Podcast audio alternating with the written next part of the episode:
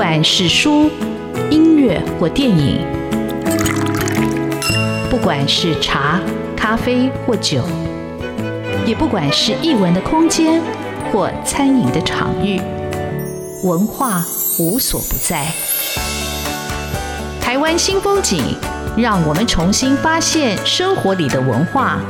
文化就是我们的生活。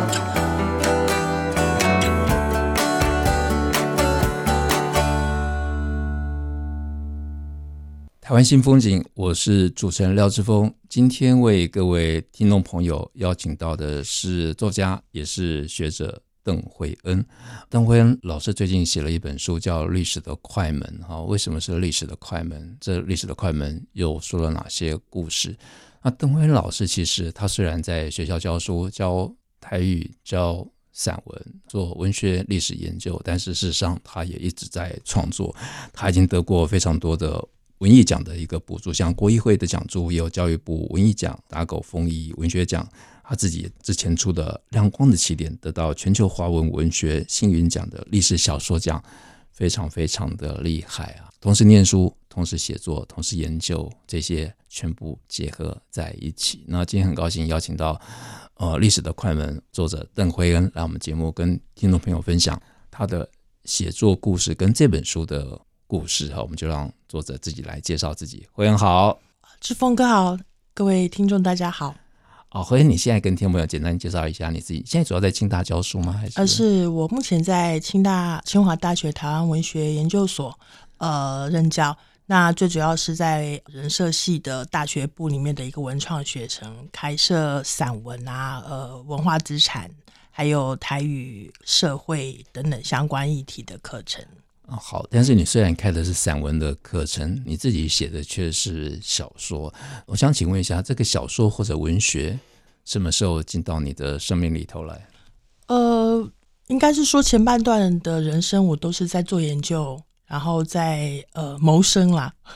所以呃，写作这个事情比较没有在非常繁忙的研究生啊，或者是研究生涯当中出现。但这几年我发现到。呃，这些研究的这个能量啊，如果有些这些资料没有办法进到比较正式的这个学院的研究论文里面去，是相当可惜的。那这些东西有没有可能最实成写作的一个养分跟材料？是最初最初推动我来写小说，呃，甚至做一个大型创作的一个原因。嗯，所以一开始是因为你的研究跟你的阅读是那个题目。触动了你，但是你在开始写小说之前，你自己阅读的书里头，哪一些作家或者作品对你来说，你在写作上或者告诉你创作应该是什么？是有这样的一个作品或者是作家吗？哦，其实我觉得这是我们呃在做相关所谓一个学术研究比较局限的部分，呃，因为我都是在做文化的研究，然后做精神史，哈，就是用用日文的一个学术概念来说，就是精神史、思想史的一个研究，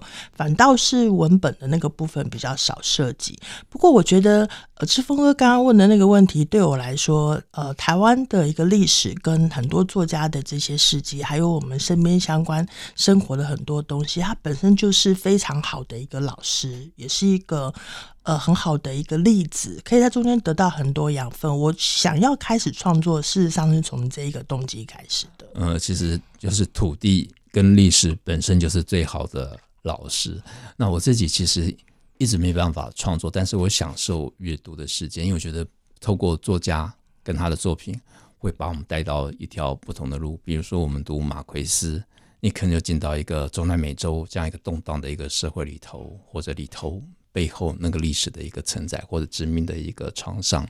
而比如说你读海明威，呃，你可能就会看看老人与海，就想到，哎，一个老人一个人在海滩上，呃，在海岸钓鱼的那种辛苦的那种跟自然孤独的在奋战，就这些其实就充实了我们的一个养分。那你这本得到。星云讲的这本历史小说，那亮光的起点，这个起点是哪个起点？这又是在讲什么样的故事呢？哦，是，呃，我在写这段故事的时候，时间酝酿相当的久。那是因为我在写博士论文的时候，发现了，呃，我们这个故事的主角王雨清，哈，他应该是我们台湾第一个本土的一个博物学家。那他的资料相当的少。可是他有一些事情让我印象非常的深刻，好，例如说他对于世界语，当时候应该是一个全世界的一个知识人都非常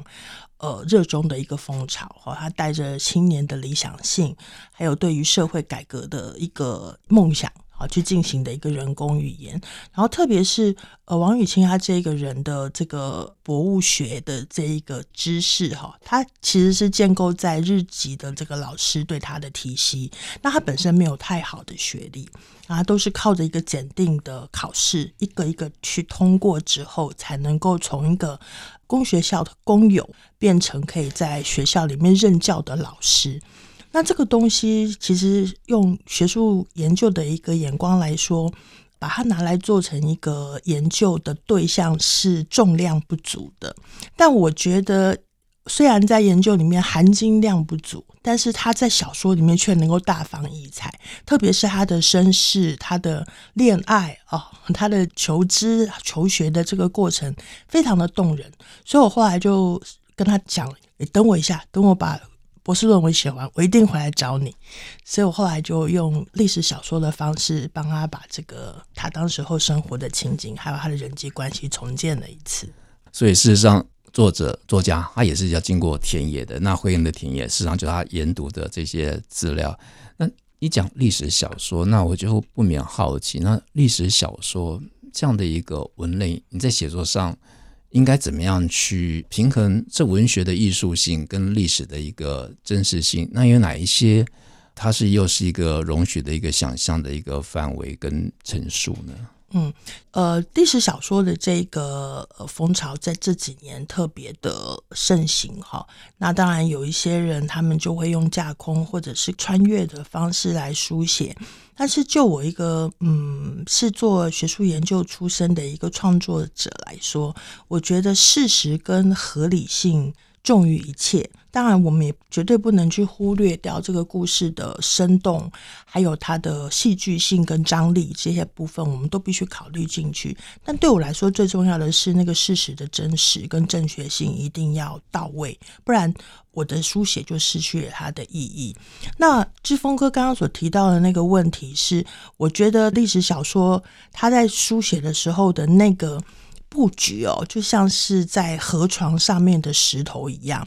你要去看哪一块石头是坚实的啊，它可以是可以踩的。有些可能上面有一些青苔啊，就是说它可能在书写的时候会有一些棘手的部分，例如说像语言的问题没有办法跨越，或者是呃有些资料的线路会让我们没有办法呈现点跟点中间一个比较合理的推断跟推移。那这样子的一个东西，把它布局起来之后，我们才能够从点到点形成一个线，线与线之间成为面。那面让它是不是可以再让它继续嫁接成为一个立体的空间，让我们的读者在阅读的时候，可以借由这一个故事去体会到我们想带他去到的那一个历史的一个语境跟当时候的时空，然后体会到他们当时候一个人际关系的互动，甚至是个人这个主角的一个脉动。我觉得这是我当时候在写历史小说的时候很看重的一部分。那你在阅读其他的，或者后来看到文本，有没有哪一个文本，除了你自己的作品以外，是很符合这样的一个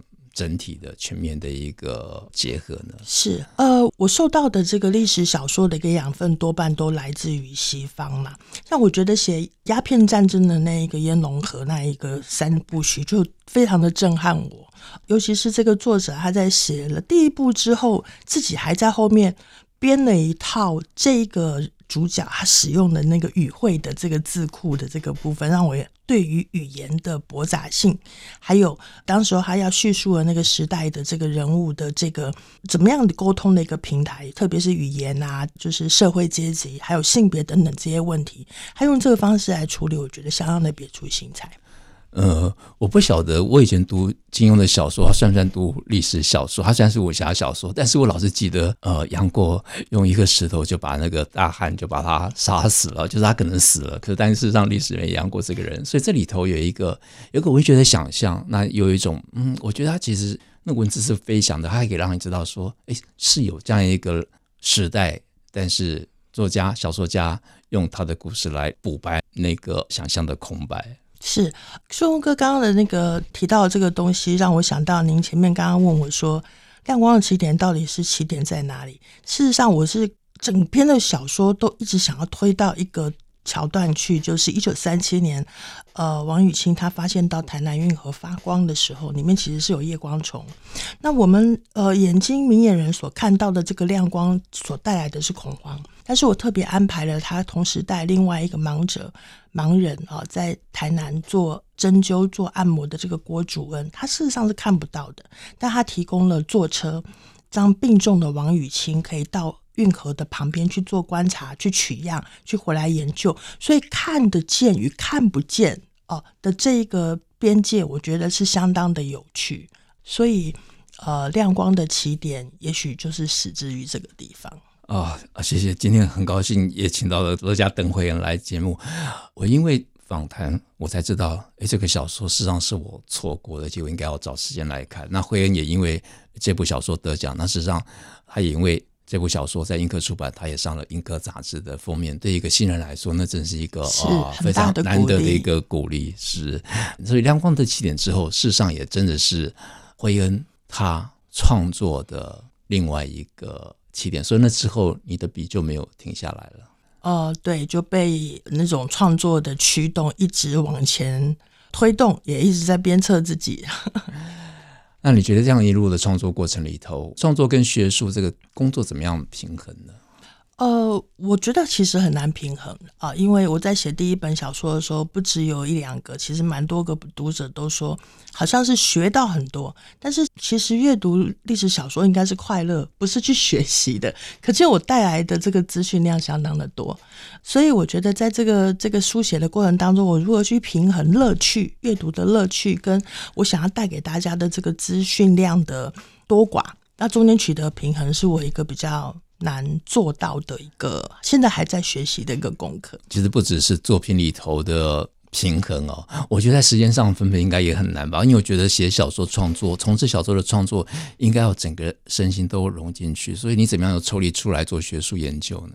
呃，对，很多朋友都提醒我说，我好像没什么休闲娱乐。哎，如果真的问我有什么休闲娱乐，就是看书。哎，但他们都还是会觉得那是。工作，工作，因为你看还是你写作的，跟你研究的对象。但是我觉得，因为观看的方式不一样，在中间得到的乐趣就不一样。哎，我如果是用一个比较轻松的心情来想怎么形成剧情的时候，那个就是我可能就是休息的时间。可是这些休息的时间必须架构在我很认真的在看这些资料如何成为书写的演素材料的这个部分。呃，其实我觉得，不管是学术研究或者是创作，你要整个身心时间都。投注进去，你才能够有一个创作者或者学者本身自己对那个成果的一个比较满意的结果。我们这里休息一下，待会就要请会员来讲，到底历史的快门，它又带给我们什么样的一个故事？我们休息一下。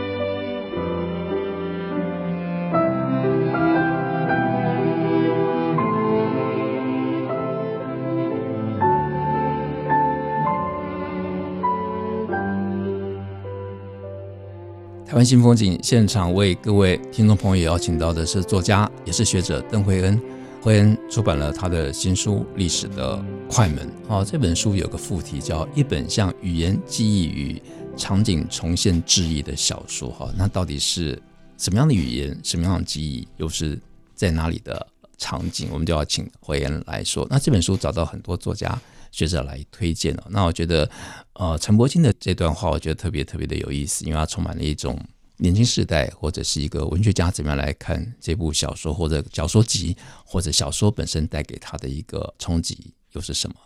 呃，陈国庆是这么说：他让人困惑，他不戳破，他没有英雄，他模糊恶棍，他里头的主人翁不作为、不对抗、不发言，什么都没发生，但又什么都发生了。这就是历史的快门里面做到的。所有你以为颠倒的真实时代中，所以凝结成秩序的，它召唤不是奇观，不是故事的狂欢，而是重新调教你的感知。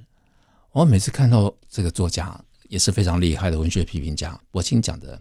重新调教你的感知，那我们就要请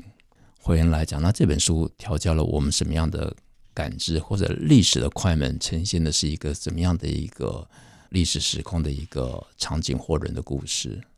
呃，历史的快门是我继长篇历史小说《亮光的起点》之后第一本短篇小说，它里面总共有五个短篇故事。那这五个短篇故事呢，我特别的设计了，它基本上是环环相扣的。所以，如果是细心的读者，可以在里面看到，呃，有一些主角他。在不同的篇章里面出现，彼此中间都有关系。然后，呃，有些时候事情甚至是有因果的。所以，大家在阅读的时候，我希望能够有那个拆解机关的乐趣。那这五个故事呢，多半都是大概背景都在一九五零年到一九七零年左右。好，那。有一个很大的一个命题是，他们都在一个非常不简单的时代里面努力存活哈。那那个时代的背景可能是，呃，就是日本刚战败，然后白色恐怖哈，然后戒严时期的这一个背景。所以对这些主角来说，不仅是我书写他们觉得万般的心疼不舍，对他们来说，在那个时代挣扎的活下来也是非常不容易的一件事。哦，的确，这个就是所谓的一个历史啊，就是说，我们其实透过他们这些个人、这些小说里头的人物，事实上并没有真的一个史家去记录他们的一个言行，所以他们的故事只能透过后来者的研究者，透过书信、透过耳语、透过亲人的一个描述，才可以重新去拼凑那个现场。所以你其实也是透过小说里头。去进入到那个历史的时空。好，那这里头到底有哪五篇故事，哪五个主人翁呢？呃，我在第一篇的一个历史的快门，也就是我们这本书的书名由来的这个篇章里面，叙述了应该是在台湾的历史。上面还蛮有名的一对夫妻，哈，就是李超然先生跟高慈美老师啊。那高慈美老师是我们台湾第一位女钢琴家，后来在战后也长时间都奉献在音乐教育上。那李超然先生他是一个留德的一个化学家，所以他曾经在日治时期的时候跟杜聪明。博士一起发表了论文哈，就这个尿液里面如何去检测这个鸦片的一个含量啊，也就是我们现在现行在验禁药的这个方式发表研究论文啊。那他当然也是战后我们在处理日产的时候很重要的一个台籍的一个接收者的一个代表。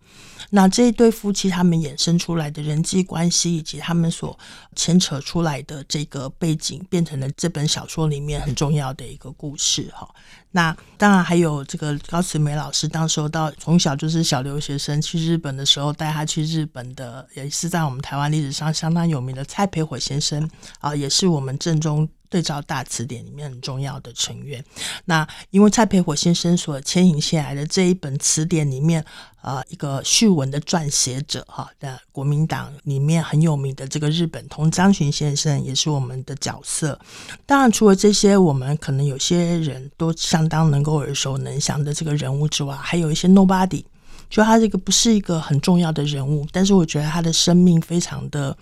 有特色的哈，例如说他可能是国小的美术老师，可能同时是一个报社的特约记者，然后可能是被送到一个陌生的农场去监外劳动的这个军事犯，哈，可能是呃想要加入上流社会去参加的一个某些特定的身份才能够参与的这个烹饪班的家庭主妇等等，这些都是我们这一本故事里面的重要人物。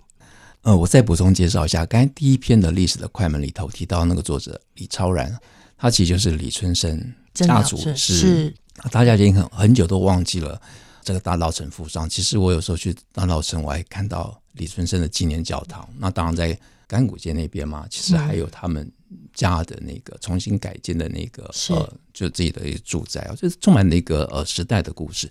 但是透过这些书写哦，有哪一篇或者哪个故事，比如讲你讲那个词典，好，那个词典这个故事到底有什么特别的？为什么特别要写这个词典的故事呢？呃，是一般我们大家在翻词典的时候，可能是为了要学一个新语言啊，或者是说想要查它的字汇。那我觉得字典这个概念的东西，特别在台湾的历史上相当的有意思哈，因为呃，例如说像我在这篇故事里面所提到的这个蔡培火先生，他从日治时期就非常想要推广台语，但他只要换一个政权，台语就会换一套标音的系统。他在日本时代的时候，用假名的方式来来注音台语，在战后的时候，他用国语的注音符号来拼写台语。那这是这个正宗对照大字典里面的第一本词典。那第二本词典就相当的有意思，就是我们刚刚讲到的这个日本通，呃，张群先生他曾经写了一个公文上去，为当时候的统中会的这个成员哈。其实也不是求情，但大家各位读者如果去读，就会发现它中间是有有蹊跷的。那就是呃，这个自觉运动的这个徐熙图先生，他一直要找的那一本对照词典，因为我们都知道，呃，如果大家借由这样的一个机缘去去找出来看的话，徐锡图先生是因为统中会事件到现在都还是精神失常的状态。那心神错乱的人，他怎么去寻找这个词典？为什么要寻找这个词典？因为他根本就不知道询问他的人到底在问些什么事情。那第三本词典就更有意思了。我们这个时代的人，大家都有经过考三民主义的这一个时代 啊，上下两本就占一百分。所以，一个在补习间里面教三民主义这么有名的一个老师，原来曾经也去过火烧岛。呃，被视为思想犯。那但是在这个火烧岛上面，竟然图书馆里面找不到任何一本叫做三民主义的书。那他后来去编的这个三民主义大词典，到底是怎么编出来？就是这一篇故事里面很重要的一个核心。啊、呃，所以这个小说非常有趣，是我们透过作者邓惠恩来告诉我们这个书怎么写出来的。但是这些主人公、这些撰主，他们又经历什么样的故事？那这里头还有一篇文章非常有趣，是讲到一个烹饪课，但这个烹饪课也有它时代的背景啊。那烹饪课又是怎么回事呢？呃，是因为高慈美老师他的呃后来的一些文物都捐给了中央研究院的台史所。如果大家去看这个 database，就是他的资料库的时候，将会非常的讶异到这个高慈美老师非常的漂亮，非常的优雅，这样。那他有非常好的琴艺。那我在里面安排了他的钢琴的琴声，呃，抚慰了非常多的人，包括大甲案的这个我们原型人物就是郭草的。这个女儿哈，她一直都以为声音是拿来遮盖骂声跟哭声的，因为她的妈妈接连失去自己的兄弟、自己的儿子，哈，所以她妈妈都只能借由这个火车经过他们家旁边的时候的那个造成的那个轰隆隆的声音，去把她心里面的不满宣泄出来。啊，哭啊骂，等到火车过去之后，他再默默的回来，就继续做他手上的事。那高慈美老师的钢琴声抚慰了他。那高慈美老师其实他的手哈。非常的重要，所以他其实是不能去做这些饮食的相关的这些活动，但他还是去了，原因就是为了要把一些人际关系牵起来。那我们在这人际关系牵起来的时候，有没有能够一窥当时候这些官夫人哈参加某一些特定这些集会的这些女性，她们到底在在做些什么？她们的社交活动是什么？书里面所提到的这个烹饪版，正好是其中非常重要的一环。而且我我看了这本小说这一篇文章，哇，然后这里还讲到那个时代，好，就有很多的抽奖，但是我们一般人对抽奖充满了兴趣，如果得到特奖，一定是不得了，非常珍贵。但这里头的最好的特奖，那个珍贵的礼品到底是什么？哦，对，就是我有一次在跟陈柏青对谈的时候，他特别就是要我把这个资料再调出来，让他再看一看。看了之后，我们真的是在那个画面前哑然失笑。就是如果你去摸彩或者是去抽奖的时候，当然大家都想要得第一特奖。可是，在那一次就总的现在目前留下来的资料当中，你如果抽到最大奖，哎，是蒋夫人画的国画兰花一幅。但是你如果没有抽到大奖呢，后面的部分，呃，应该最吸引你的会是好几克拉的钻石戒指，以及去日本来回的船票。而且光是那个特奖，就前面就是兰花、菊花、梅花，反正大概四五样，都还 还没办法得到那个钻石的克拉。是是是，所以在小说里面我就安排了，哎，这个主角他抽中了那个国画，不知道该高兴还是难过，他又不能在现场露出什么太失望的表情，只能默默的把他带回去，不知道该怎么处理这样。呃，我觉得我看这这部小说集，我觉得最大的一个感受，或者是最大的一个触动，就是桂恩他其实透过他的一个研究的一个材料，他进到那个时空里头，他帮你勾勒的重现的那个时代，不管那种荒谬或者对人性的那种挫折，那里头当然有人性的部分，他人性的显现也是两方面的，包括像。搅动的树海，那讲的故事也非常非常的特别。那搅动到底是什么样的树海呢？嗯，是这个故事的背景是因为一句话，就是单单一句话哦。我发现到了这个台南白河的，我们战后叫竹子门农场，战前叫金子农场，它后来变成了党产。那这个党产的这个面积相当的大，但它的人力明显不足。那我们现在在国家档案局里面可以看得到，呃，他们有。建议农场不足的人力由国防部的军事犯哈可以调来征召来使用，这样。仅仅这句话后面就没有了。那我就一直在想，这些人啊，他到底是什么样的心情，什么样的来历？那我就把一个同时代，几乎同时代我所填料到的一个一个故事，也就是战后刚刚到台湾来建校的一个怒潮学校啊，他们后来。出现了这个台大耕耘社等等这一些，就是白色恐怖的事件，好，我把它连接起来，让大家可以去想象一窥当时候到陌生的一个地方去劳动的这些军事犯，究竟当时候是什么样的心情。所以，搅动的树海破一下梗，就是当时候在台湾，在日治时期曾经是日本非常重要的一个物资，就是骨科碱、骨科树。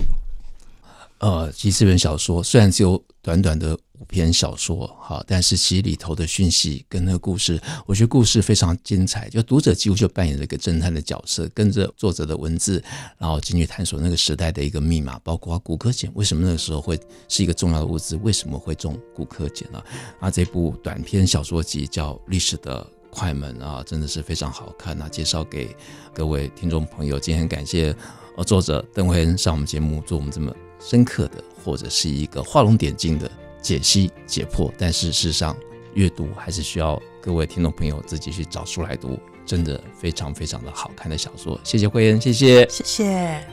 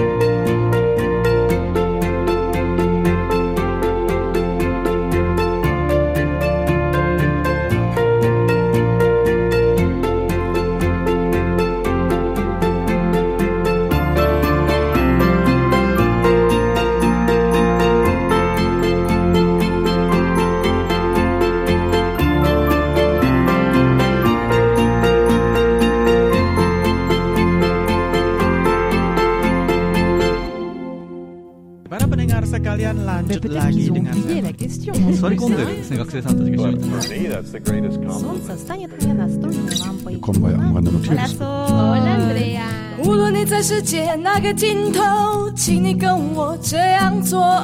Turn on your radio，阳光 RTI Worldwide。央广联系世界的桥梁。